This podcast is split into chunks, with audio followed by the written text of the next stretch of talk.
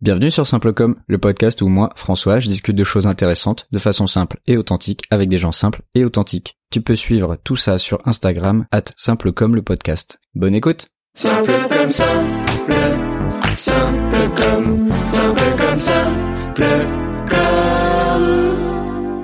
Aujourd'hui, on enregistre euh, avec Charlotte qui construit sa maison passive depuis euh, deux ans avec son euh, copain Danny. Première question, qu'est-ce que vous faisiez avant de, se retrouver dans ce projet de faire une maison en autonomie?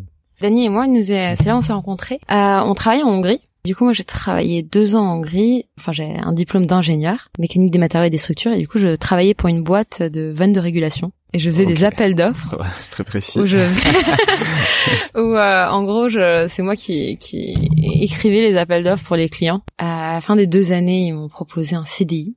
Et là, je me suis dit, hmm. est-ce que tu as envie de continuer à faire ça tous les jours? Et du coup, pas trop. Donc, euh, une fois que j'avais refusé le CDI, bah, fallait un peu euh, voir ce qu'on faisait après. Et on a choisi ce projet, ouais, de, de s'installer en Corrèze. Ah, incroyable. Vous Donc, êtes- c'était ça avant. Ok, avant fait ça et bah du coup on enchaîne sur euh, comment et pourquoi c'est venu vraiment cette idée. Est-ce qu'il y a une longue réflexion? Ça a été relativement rapide par rapport au délai sur lesquels peuvent être d'autres personnes qui construisent des Ouais. Euh, mais non, ça, ça s'est fait, ça s'est fait progressivement. Déjà, en fait, on a un peu inversé, je trouve, la réflexion qui est souvent faite. La plupart des gens, c'est une généralité, mais quand même, choisissent le boulot, puis après, ils choisissent où ils vivent en fonction du boulot. Et, euh, et du coup, on a un peu inversé le truc. On s'est dit bon, on va peut-être choisir où on veut vivre. Puis une fois qu'on sait qu'on est dans un endroit qui nous plaît, euh, si t'es assez large et euh, relativement intéressé et curieux par pas mal de choses. Mon taf, si je le quitte, je suis dans un endroit qui me plaît. Et tu choisis après, et sur place, quitte à se dire, bah, pendant trois ans, je fais un truc qui me plaît moyen, le temps de trouver un taf qui me plaît. Enfin, tu vois, c'est pas, Ouais, ouais, je vois. Mais Enfin, tout dépend de la, de la place que tu donnes à ton travail. Et nous, on a décidé Oui. de la reléguer à un second plan, ouais, ouais.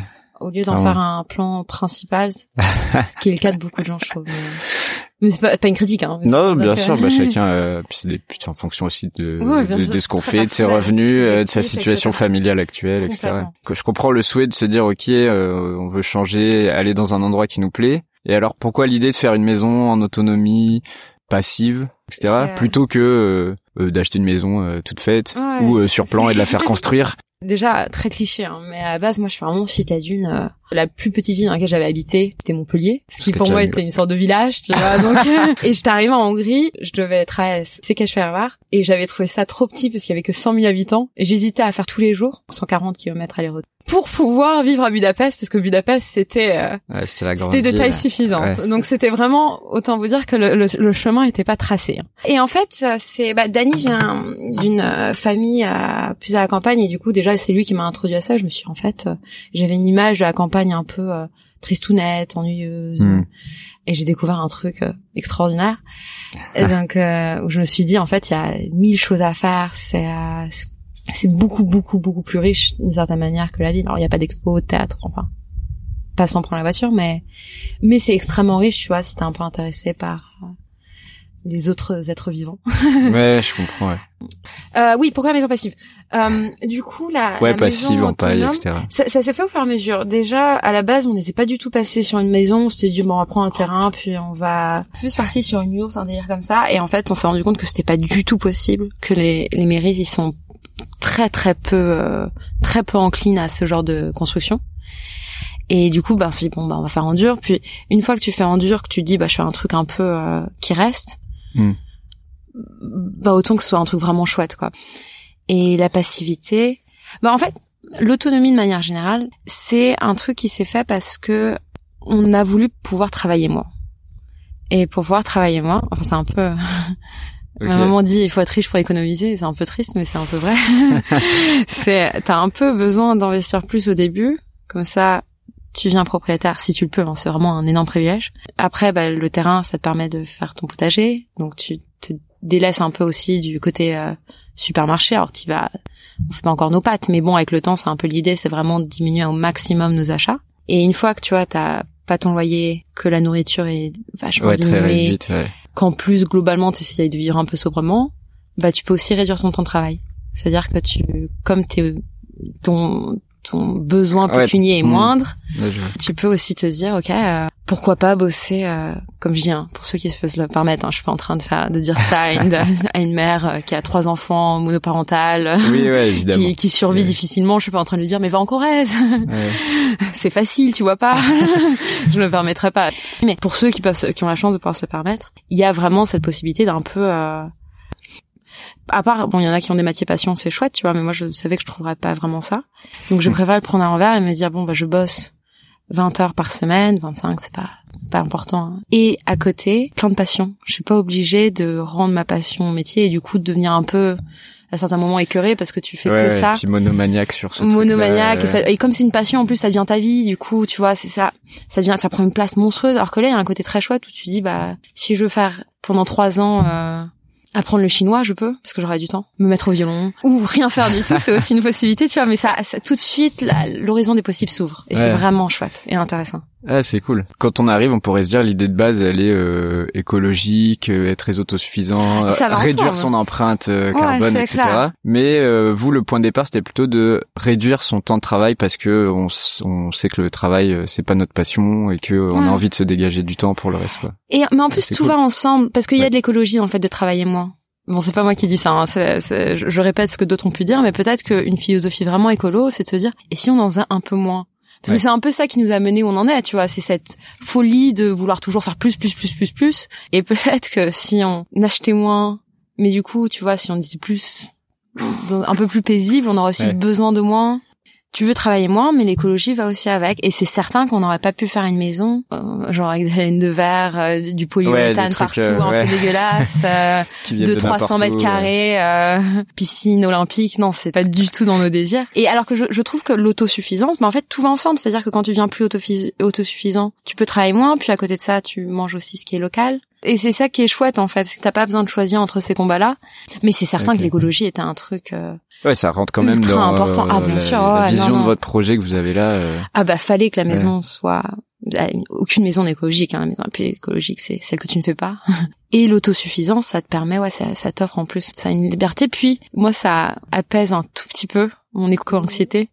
C'est-à-dire que, tu vois, ouais, ouais. j'y peux pas grand-chose, mais je me dis, je lis les infos, je panique un peu, puis après, je suis genre, bon, euh, je me dis, ok. ça rassure, et ça déstresse un peu. Je comprends. tu te dis euh, quand le monde sera à feu à 100 c'est pas le cas j'espère mais au moins parfois tu vois tu, tu lis certains trucs il y aura pas de gaz bon je ma maison est passive ma maison est passive ça allait Pour revenir sur le, le fait qu'elle soit passive, tu peux expliquer un peu plus en Ouais, détail euh, le. déjà les matériaux qu'on utilise sont assez particuliers parce que l'ossature est en bois euh, l'isolation est en paille et tout l'intérieur de la maison est fait avec des enduits euh, ce qu'on appelle du torchis parfois enduits terre sable et paille l'isolation est très conséquente c'est-à-dire que en tout et pour tout on a 45-50 cm d'isolation Ouais. Dans le classique, on est peut-être à 15. Bon, après, c'est peut-être des matériaux plus efficaces, mais malgré tout, euh, pas à ce point-là. Et euh, du triple vitrage. Et en fait, la passivité, ça permet d'avoir une maison qui n'a pas besoin de chauffage. Et en théorie, pas besoin de clim. Après, bon, enfin, elle est pas encore terminée, donc on n'a pas encore testé. Mais normalement, c'est vraiment pour diminuer au maximum sa dépendance énergétique. Sur l'apport d'énergie, mais pas pour se chauffer, mais euh, Mm. par exemple euh, électrique ou pour euh, faire chauffer des aliments, etc. Là, comment ça va se passer? On va voir. Parce que c'est une vraie question en vrai. hein. Euh, Les gens ont une tendance un peu à dire euh, renouvelable, yay, et tout le reste boue.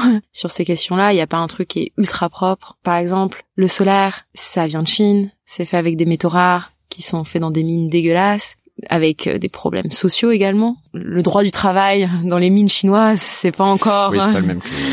c'est pas encore euh, tip top. et c'est pareil. Et aujourd'hui, par exemple, on ne sait pas quoi faire nos, nos éoliennes. On, on les enterre sous terre. Ce qui, veut pas dire qu'il faut pas le faire, parce que bon, Ouais. faut, c'est toujours la moins pire des solutions qu'on va chercher. Et je pense que déjà la moins pire des solutions, c'est un peu bête de dire quoi qu'il arrive, c'est celle-là, parce que euh, bah, par exemple la Corrèze, c'est pas exactement la Côte d'Azur. Du coup, faut choisir la solution qui est la plus optimale. Et, moi, je l'ai pas encore trouvée. Il y aura quand même un apport euh, d'être connecté au réseau. euh. Ouais, classique, euh, probable. Pour l'instant, c'est le plan. On n'est pas sur la solution technique qui pourrait couvrir aujourd'hui tous nos besoins, je pense. Ou sinon, pas de façon facile, en fait. Ça serait, enfin, pas trop envie de mettre un champ de panneaux solaires dans mon jardin. Ouais, vous avez un beau terrain. euh. non, pourquoi pas pas, gâcher, mais, mais- aujourd'hui, c'est pas. Ouais, je comprends. Sur le- l'emplacement, pourquoi ici, là, à Albignac, près de Brive-la-Gaillarde, euh, plein centre de la France? Bah après, on avait plein de critères. Après, on reparle de l'éco-anxiété qui est là, tu vois, et c'est vrai qu'il y a des lieux de France Au niveau de l'éco-anxiété, ça reste un peu là. Bah, des endroits où il fait déjà 45 degrés l'été aujourd'hui, tu vois. Ouais, c'est pas dans 15. Donc on on cherchait un peu un lieu où on se disait il y a possibilité dans 10 ans que ça aille encore.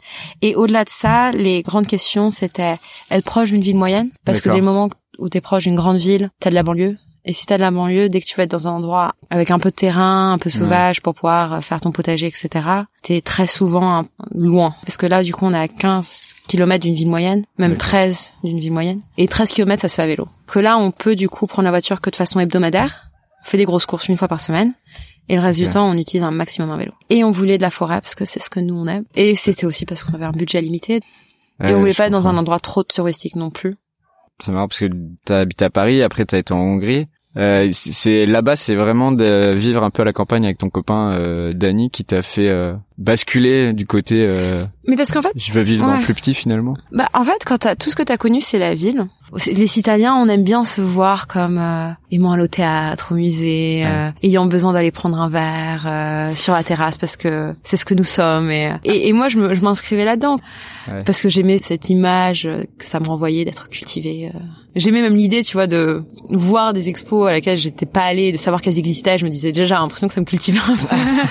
tu vois, me dire, Oh, j'aimerais trop aller à cette expo. Tu vois, même juste dire cette phrase pour ne jamais y aller, ça me rendait déjà heureuse. Et, euh, et du coup, t'as toute cette image-là et tu vois la campagne euh, comme un truc un peu tristounet, où on s'ennuie, où... euh, Et je suis désolée de dire ça, mais tu vois, moi j'avais cette image-là et vraiment, hein, je, Mm. je viens de loin. Hein, c'est et euh, et en fait, il a fallu un peu euh, bah, que j'apprenne à la dure, c'est-à-dire que j'aille à la campagne. Du coup, j'avais pas juste mes idées préconçues, j'étais obligée de les confronter à une réalité Ouais, ouais. et me dire mais c'est complètement faux. Déjà, moi, me rends compte de ma de mon ignorance, hein, Ouais. vraiment, parce que j'avais l'impression que euh, il fallait euh, pouvoir reconnaître un tableau de poussin pour pouvoir dire qu'on était cultivé. Et là, je me rendais compte que je ne savais pas reconnaître une mésange charbonnière d'une mésange bleue, que je ne savais pas reconnaître un champignon qui n'était pas vénéneux, je ne savais pas planter quoi que ce soit, je ne savais pas utiliser un outil. Et moi, je me suis rendu compte de tout ce que je ne savais pas. Je me suis rendu compte aussi que les gens étaient très sympas. qu'il y avait une vraie entente, beaucoup plus qu'à à- en ville, mais une vraie solidarité, une collectivité, et c'était ultra chouette, et tu découvres tout ça, et, et surtout, je me suis rendu compte que c'était ultra beau. Je sais que, franchement, pour des personnes qui habitent à la campagne, s'ils m'écoutent, ils doivent se dire, dit, oh là là, bon. Dieu, mais c'est euh, ah mais cliché au possible, bon Dieu. euh, tu vois, celle qui s'est fait faire pousser une tomate, mais c'était vraiment ça. Je, je pensais que pour que ce soit beau, il fallait que ce soit une église ou un bâtiment, et en fait là, tu Ouais. euh, tu, tu, tu la nature aussi a des choses à offrir, euh. beauté et que moi je trouve plus belle. Après, c'est vraiment c'est subjectif. Franchement, il y a des choses qui manquent de la ville et il y a certaines choses, je pensais que ça me manquerait et je me rends compte que j'ai beau dire, hein, mais les expos, j'en fais plus trop et ça va. hein. C'est pas grave. Tu vis pas plus mal. Même le truc en terrasse, c'est chouette, tu vois, mais c'est aussi chouette d'avoir les voisins qui viennent boire un verre. J'ai pas besoin d'être en terrasse. Bah, t'as une, t'as une terrasse euh, immense en fait. Ouais, c'est ça. La terrasse, elle est chez toi maintenant. Mais tu vois, en fait, t'as cool. attaché, attaché des choses, puis on est attaché à- aussi à- à- aux familiers, et puis surtout, euh, les gens ont pas besoin des mêmes choses, hein.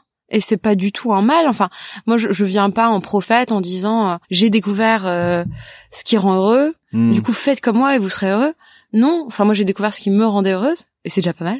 En partant de Hongrie, euh, vous êtes directement venu ici? Ouais, tout de suite. Parce qu'on avait déjà acheté le terrain, on avait visité en fait pendant que je bossais encore. Mon contrat s'arrêtait dans six mois. Donc il y a un peu eu ces six mois où j'étais au téléphone, on est venu là en vacances, on a visité euh, 20 terrains, on est tombé amoureux de celui-là. Et après, tu vois, il a fallu tout organiser parce que comment on construit, comment on fait ça. Donc c'était des journées un peu chargées en termes d'organisation. Parce qu'il Ouais. a fallu que je gère, euh, tu vois, je bossais encore tout en faisant mon permis de construire, euh, en gérant comment aller chez le notaire, euh, aller signer pour euh, l'achat du terrain, etc. Ah ouais. Mais non, en fait, ça s'est fait assez vite parce que tout était assez logique, tu vois. Tu, tu veux habiter dans un endroit beau, on a fait nos critères, c'est ton, la Corrèze, c'est ce qui correspondait mieux. On est venu en Corrèze, on a visité terrain, on est tombé amoureux de la région. Après, on voulait faire une yourte. Ah bah, une yourte, c'est pas possible. Bon, bah, on va faire une maison. Mais du coup, la maison, on voudrait la faire faire. Le souci, c'est que on savait pas par qui et c'est pas des trucs qui sont trop faits, en fait. Tu sais, dès que tu veux faire de la paille, du passif, tout ça, euh, tu peux pas aller chez le premier constructeur et lui dire, on fait ça, tu vois. Donc, t'étais à bon, bah, si personne le fait, je vais le faire moi-même. Et j'étais aussi contente de le faire moi-même parce que on parlait de toutes les connaissances perdues, comme, euh, ne pas savoir faire un potager, bah le manuel en fait partie. Enfin, Mhm. c'est-à-dire que moi je me suis vraiment rendu compte. La première fois où j'ai monté un meuble Ikea, euh, du moment où mon mec qui me regarde, qui, qui, lui est manuel et vraiment se dit, euh, Oula, pathétique. on va devoir faire C'était ces termes, pathétique. Ouais, je- Il va falloir Du faire coup, une je me maison. suis Oh dit, là là. on va commencer simple pour apprendre au fur et à mesure. On va commencer par construire une maison. c'est ça, petit, petit, déjà petit pas. niveau 50. ouais. Mais au moins t'es forcé. Tu dis bon, bah je construis une maison. Là, je saurais visser, je saurais. euh, Et c'est maintenant je sais. Je dis pas que je sais très bien le faire, mais je sais utiliser une scie circulaire, je sais visser, je sais percer, Mm. je sais utiliser un raboteur. Et ça, c'est important. Et ça va avec l'écologie. Parce que quand tu sais Oui, oui. réparer, quand tu sais construire, t'es aussi moins dans ce besoin d'acheter. C'est, on a été un peu forcé, mais pas tant que ça, parce qu'il y a une partie de moi qui s'est dit, bah tu sais quoi, c'était pas voulu de base, mais c'est peut-être l'occasion d'apprendre que tes mains servent à autre chose que pianoter Ouais. sur un clavier et tenir un stylo. Et comment comment ça s'est fait tout cet apprentissage justement de comment on construit une maison quoi? Comment on fait les plans euh, Comment on fait les, les, les bases en béton? C'est c'est un mélange. Les plans ont été faits par un pro et du coup on a suivi ces plans à la lettre. Donc ça au début on était très très aidés. Après on a aussi voulu apprendre par nous-mêmes pour euh, savoir comment faire parce que tu vois quand tu écoutes juste une personne parfois ils prennent des décisions que tu n'aurais pas prises. Hmm. Et du coup souvent là il y a une partie euh, théorique seule. Puis quand on pleure un peu trop, qu'on galère un peu trop et que euh, j'ai envie de me jeter par la fenêtre, je me dis ah là on va peut-être appeler le pro. Faut lui poser un milliard et demi de questions. Et une fois que c'est un milliard et demi de questions, bah sou- souvent on leur demande de venir, comme ça aussi ils peuvent nous montrer. Et on les rémunère, hein, ils nous montrent pendant deux trois heures. Et derrière, nous, on va pouvoir du coup savoir comment le faire. Puis surtout, tu vois, tu autoconstruis. Il faut aussi accepter une part d'incertitude, c'est-à-dire qu'il y a des choses, tu les fais et il faut choisir ce sur quoi tu mets l'incertitude. Faut éviter de le faire sur le truc important, genre l'électricité.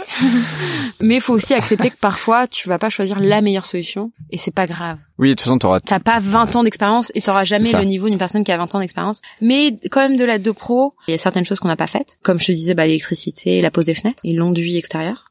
Mais bon, tout le reste, on essaie quand même de faire un maximum nous-mêmes avec les bouquins, Les- la ouais. DTU. C'est Euh, quoi le DTU C'est euh, documents techniques, je sais plus. Ah oui. C'est c'est les normes françaises ah. dans le bâtiment. Ouais, tu ouais, tu te formes euh, sur le truc quoi.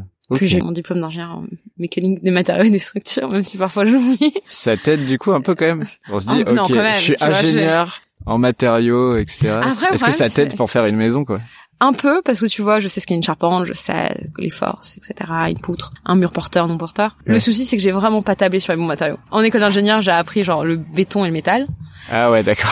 et là, je décide de faire une maison en bois en- avec paille. Ouais. Je veux dire, comprendre comment on pose de l'ardoise, ça va. Mais vraiment faire des calculs de force Hmm. poussés, où il suffit qu'un plus devienne un moins, Et euh, ouais, tu vois, une virgule, un point, et c'est la cata. Ça, j'aurais...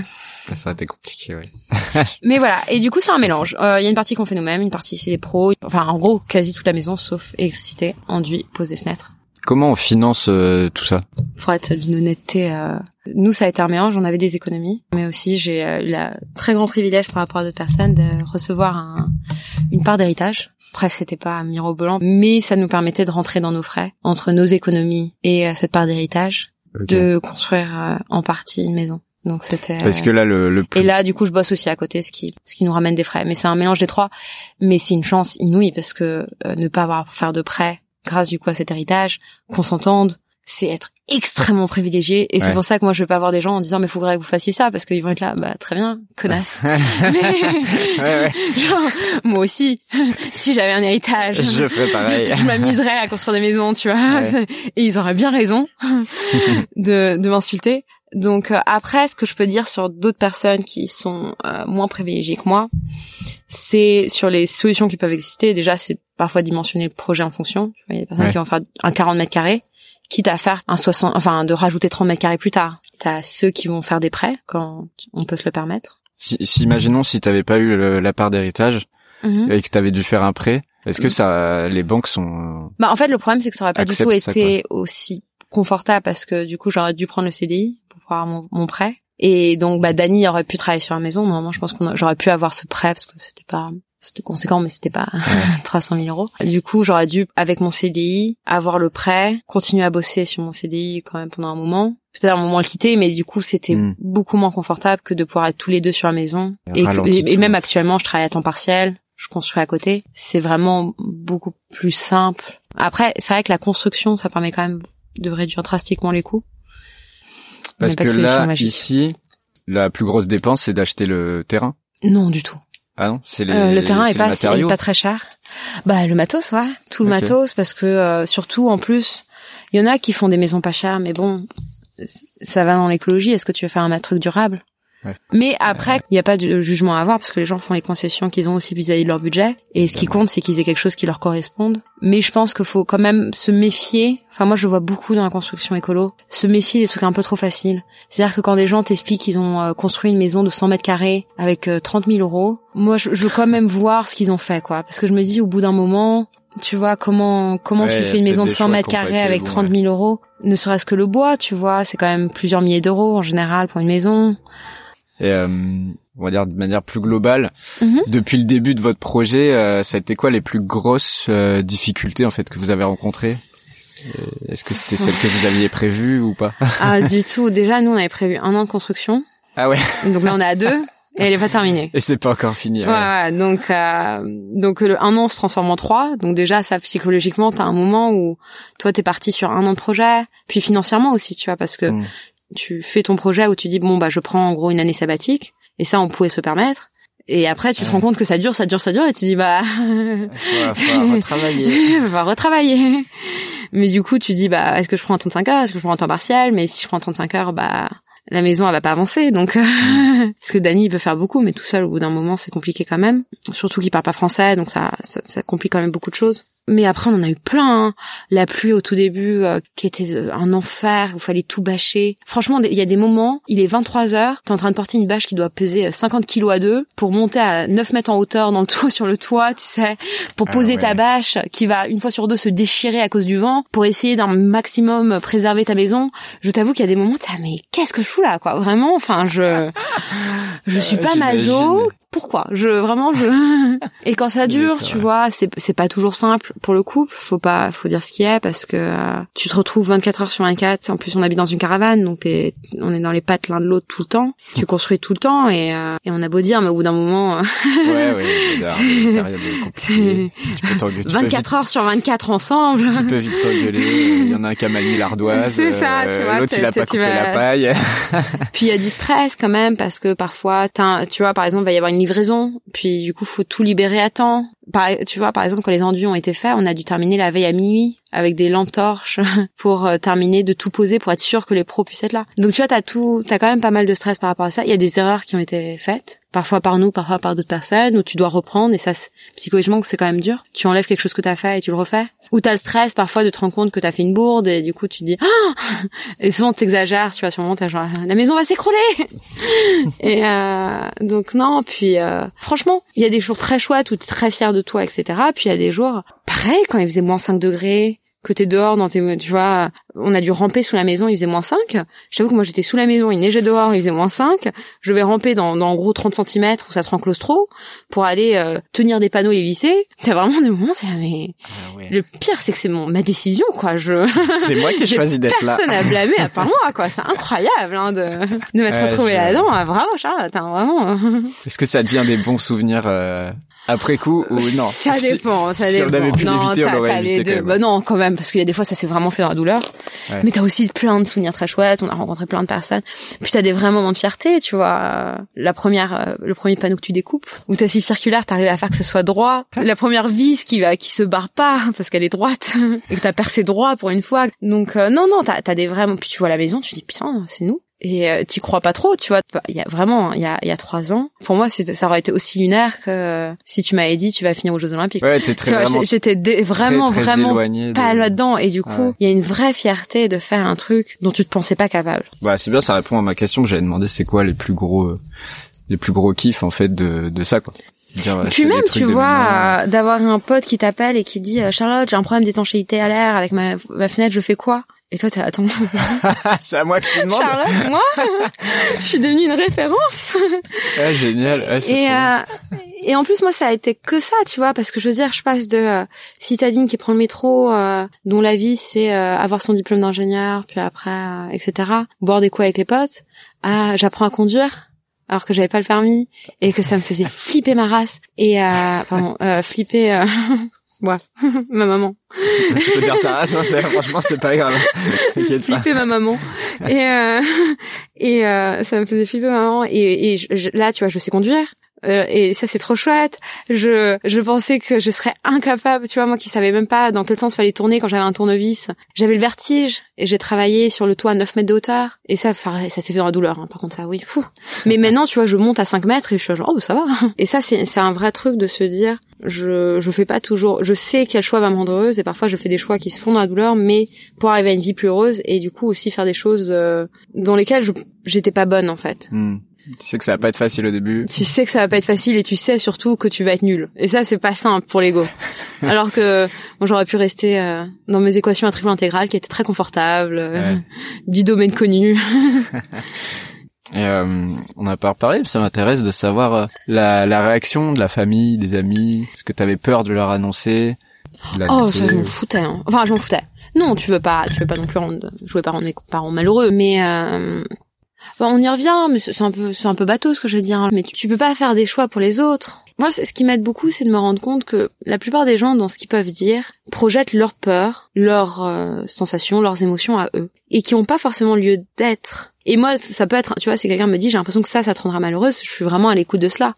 C'est pas tout fermé, mais il faut se rendre compte que euh, si, si, si, si quelqu'un te dit mais c'est une très mauvaise idée de enfin moi j'ai un diplôme d'ingénieur tu vois maintenant je travaille euh, à Leroy Merlin où je suis caissière euh, en temps partiel et c'est vrai que quelqu'un de carriériste va projeter ses peurs sur toi et dire euh, mais euh, ta carrière mais ton futur.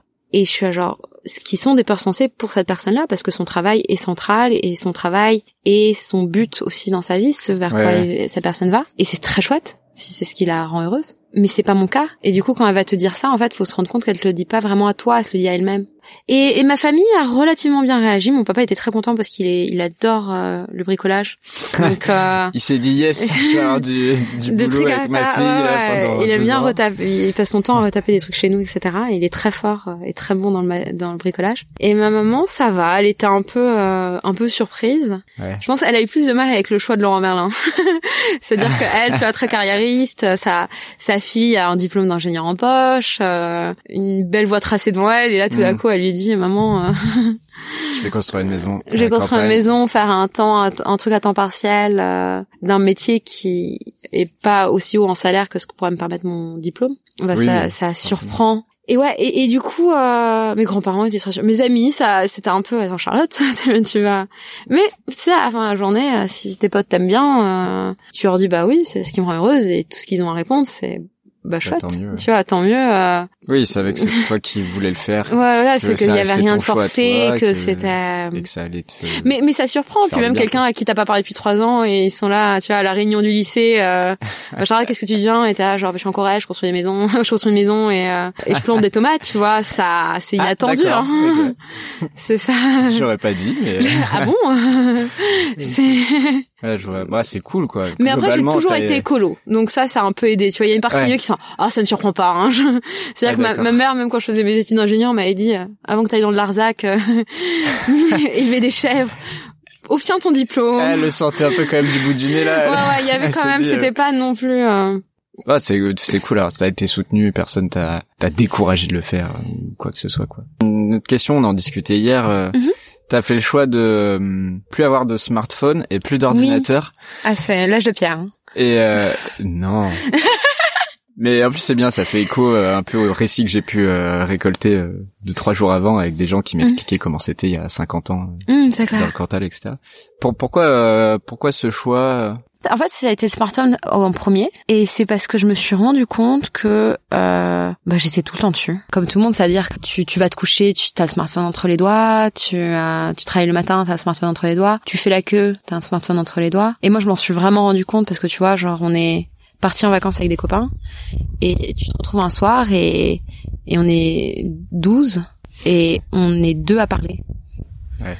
Et le fait de pas avoir smartphone, ça met vraiment en lumière. Enfin, c'est criant. C'est-à-dire que je, je me retrouve à table et parfois je dois attendre 10 minutes avant de pouvoir avoir une conversation avec la personne. Parce qu'elle me dit attends, je termine euh, sur mon smartphone et et ouais et, et du coup ça c'était la première chose. Je- je- J'en j'en avais marre en fait de passer autant de temps dessus. Je me suis dit c'est plus possible. Le souci c'est qu'une fois que t'as pas le smartphone, du coup en dehors de chez moi, J'avais plus le smartphone. Je revivais un peu euh, dans la dans le réel. Par contre, chez moi, euh, j'utilisais un ordi autant que des personnes un smartphone. Donc, euh, Ouais, t'avais compensé en basculant sur l'ordi du bah, en fait, ouais. j'ai tout basculé sur l'ordi. Donc, je me retrouvais à passer 3-4 heures par jour sur un ordinateur. Et, et en fait, mon ordi, je me souviens d'un moment où je me retrouve à regarder euh, la préparation du Met Gala de Lena Situation. Sachant que bah du coup vous me voyez pas, mais euh, que j'ai le même maquillage depuis 10 ans, à savoir genre du noir autour des yeux, que je m'habille chez Maüs et que vraiment pourquoi je regardais ça? Je j'ai pas encore la réponse. Ouais. Et en fait, tu te retrouves dans ces trucs où tu où ça devient un réflexe et tu vas dessus tout le temps, tout le temps, tout le temps et tu sais pas trop pourquoi et en fait, t'as juste besoin de te vider l'esprit et ça, et ça devient la solution de facilité et parfois tu tu t'y mets à 19h et à un moment tu relèves les yeux et il est 23h et tu sais pas ce qui s'est passé et c'est un temps là qui vraiment t'a pas donné particulièrement de plaisir. Enfin, tu vois, si au moins euh, Oui. ça avait été plaisant, je dis pas, mais tu finis, pff, tu vois, t'as t'as le soupir. Et, et j'avais pas du tout l'impression d'avoir un usage raisonné. Et en fait, j'ai un peu ce côté euh, peut-être un peu fort, mais un peu amputation, tu vois, où je me dis, si je considère que je suis pas capable d'en avoir un usage raisonné, coup j'ai choisi, je me suis dit bon, on- tant pis. Et sachant que j'utilise quand même un ordi, je vais à la médiathèque en, en libre service, mon compagnon a un smartphone. Et surtout, je pense que c'est quand même important de le dire. Et là, je, je veux dire, euh, depuis que j'ai pas d'ordi, je lis euh, deux bouquins par semaine. Pas que je dise que c'est bien de lire, hein, mais Enfin, c'est- C'est autre chose quoi. Enfin, Ouais, toi, c'est les ça. bouquins, mais Je- ça serait quelqu'un d'autre, ça pourrait je être. vais- euh, je vais, je vais, je, je me suis chose, quoi. remise à apprendre l'espagnol. Ouais. Euh, je fais plus de rando. Je suis plus organisée. En fait, j'ai eu ce sentiment d'avoir un temps monstrueux qui s'est libéré. Et toutes les choses que j'aimais bien faire, où je me dis ah, faudrait que je le fasse aujourd'hui, je me rendais compte que je le faisais jamais. Ou je le mettais à plus tard. Ouais, et au lieu de lire un bouquin que j'adorais et de lire vraiment deux heures, je lisais dix minutes avant d'aller me coucher après avoir passé deux heures sur mon ordi. Faut se poser la question de tout, tout le confort que te donnent les machines. Qu'est-ce que ça te prend? Et c'est pas moi qui le dis, hein, c'est Alain Damasio, mais bon, je, je paraphrase. Tout confort gagné, particulièrement avec les machines, qu'est-ce que tu y perds? Que ce Ouais. soit quand tu prends la voiture, et du coup que tu vois tes muscles s'atrophient ou, euh, Mmh, parce que tu vas pas vois. marcher, parce que tu vas pas faire de vélo, que ce soit quand tu utilises un smartphone, tu vas utiliser Google Maps, donc tu perds la capacité à t'orienter. Ouais. Et ils le disent, tu vois, apparemment, ils avaient regardé les cerveaux des, euh, des chauffeurs de taxi à New York, et on n'est plus sur les mêmes, c'est-à-dire que parce qu'ils avaient une connaissance, vu qu'il n'y avait pas de GPS, fallait que Ouais. le gars te donne une adresse et que tu puisses y aller. et apparemment, ils avaient des constructions de cerveau qui, qui montraient cette, cette capacité à se localiser dans l'espace ouais. en euh, extraordinaire. Et aujourd'hui, tous les taxis ont des GPS. Faut se rendre compte qu'on fait tout, vraiment tout pour que on passe un maximum de temps dessus. Hmm. Ce qui est dessus est addictif. YouTube, tu vois, les suggestions, Instagram, euh, les likes. Ah, tu vois, il y a quand même peu de gens qui vont dire, euh, moi j'ai l'impression que mon usage de mon smartphone, il est raisonné, euh, c'est vrai. que euh, je pourrais passer euh, deux semaines sans et aucun souci. Je Enfin, moi, faut voir les réactions que ça a créé quand j'ai dit, bah, je vais pas avoir de smartphone déjà. Enfin, tu vois, les, les gens me disaient impossible. Et je dis, bah si, la preuve en est, hein, ça fait trois ans, je... ce n'est pas de l'oxygène. Oui, oui. Je suis pas, je suis pas en train de dire, il faut faire comme ça. Hmm. si vous si vous a, si ceux qui écoutent ont l'impression que leur usage leur apporte plus de bénéfices que de désavantages, enfin plus de bonheur en fait que de Mm. malheur, c'est vraiment plus ça. Alors merveilleux. Il n'y a pas une activité qui est meilleure que l'autre, c'est juste que moi je, je me sentais happée et euh, un Ouais, peu prisonnière du truc. besoin de de sortir de ça. Là, c'est ce que je te disais hier, j'ai l'impression de revenir un peu à, faut aller à la poste, quoi. Mais Tu vas à la médiathèque pour aller Oui, sur l'ordi, c'est comme si tu vas à la poste pour la, récupérer tes mails, poste, ouais, répondre à des mails. C'est ça, aller sur Facebook parce que j'ai encore Facebook pour répondre aux conversations de groupe. Euh, C'est rigolo, quoi. C'est ça, et, et pour faire une recherche parce que ça veut dire que le, le savoir est aussi moins disponible. Et donc je suis obligée, j'ai mon petit carnet et je me dis euh, chercher, euh, Ah, t'as même s'il y a des trucs un peu nuls, mais genre date de naissance d'Elvis Presley, tu vois. t'as Genre, ta to-do list de C'est ça. recherche. euh, j'ai ma to-do list de recherche Wikipédia de fun facts que j'ai envie de savoir, mais et, et, et, tu, et te retrouves dans une et tu, tu forces ta temporalité, c'est-à-dire que tu dis aux gens, je ne vais pas répondre tout de suite, hmm. je répondrai une fois par semaine, faut que vous l'acceptiez. Et ça veut aussi dire que t'as pas tout tout de suite. Tu, tu, parce que on a tellement l'habitude de la disponibilité tout Ouais. de suite, faut tout toujours plus rapide. Et là, tu, tu, tu vas, tu t'ancres dans un, dans une autre euh, temporalité.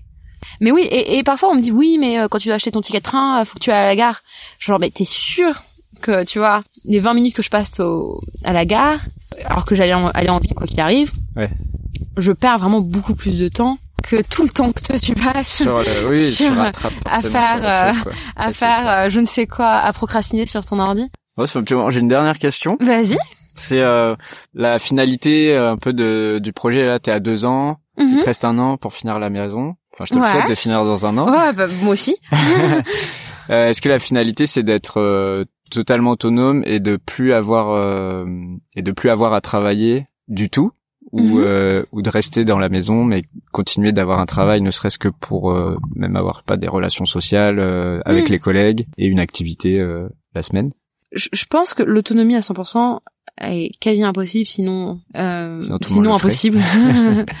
Parce qu'au bout d'un moment, tu vois, t'as des impôts. Enfin, ne serait-ce que tu vois, euh, tu dois payer euh, Oui oui, ouais. pour ton village, le, le passage des camions, euh, la taxe d'habitation. Enfin, tu vois, t'as, t'as des choses à payer. Donc, au bout d'un moment, t'as besoin d'un minimum de sous. Puis même, tu vois, si tu vas chez le médecin, t'as beau être remboursé en partie par la sécurité sociale. Puis même pour ce confort-là, tu vois, euh, j'ai une- on a quand même une voiture, ou même si on l'avait plus, on a un vélo. Enfin, euh, l'idée, c'est vraiment de réduire au maximum nos besoins Ok. pécuniers. Donc, le potager pour réduire un maximum les achats, la maison pour réduire un maximum, euh, déjà avoir un toit sur la tête et réduire un maximum les, les besoins énergétiques, le vélo pour réduire un maximum notre besoin de mettre de l'argent dans une voiture, ce qui est un trou, une abîme sans fond Mm. d'argent, faire son pain soi-même, on va avoir un chauffe-eau solaire, donc ça, ça permet aussi de chauffer l'eau avec le soleil, du coup c'est moins d'énergie. On, on regarde peut-être pour avoir un système de méthanisation, le euh, un peu un tout petit, mais tu vois les hum, l'été, parce que l'hiver il fait trop froid, pour euh, utiliser le gaz pour faire euh, chauffer nos aliments. Un tu vois un four solaire, avoir son propre compost, etc. Donc il y a plein plein de choses pour devenir moins dépendant. Puis même, moi, je me mets à la couture, euh, à la réparation, tu vois, tout ce truc de réparer avant de racheter. Et tout ça, ça nous permet de vivre beaucoup plus sobrement et de dépenser beaucoup moins d'argent. Et euh, mais à côté de ça, il y a quand même des choses comme pouvoir prendre le train de temps en temps, Ouais. euh, aller chez le médecin, puis même euh, les habits, puis enfin tout ce qu'on peut pas faire nous-mêmes, genre euh, dans l'alimentation, euh, il y a Oui, plein de trucs, tu cas, vois, euh, l'effort que ça demanderait serait monstrueux et du T'as coup toujours un peu euh, d'argent à dépenser. Enfin, T'as toujours de l'argent à dépenser, puis même le confort d'avoir un peu d'argent dans son dans son portefeuille, parce que tu te dis, euh, c'était vraiment, à, tu vois, pas grand chose. C'est-à-dire qu'à la moindre, au moindre pépin que tu as, tout de suite c'est la cata. Tu vois, Ouais. tout de suite t'es à poil et c'est pas top. Donc euh, non, je pense que c'est, moi ce que je cherche, c'est vraiment de pouvoir vivre à deux avec un SMIC.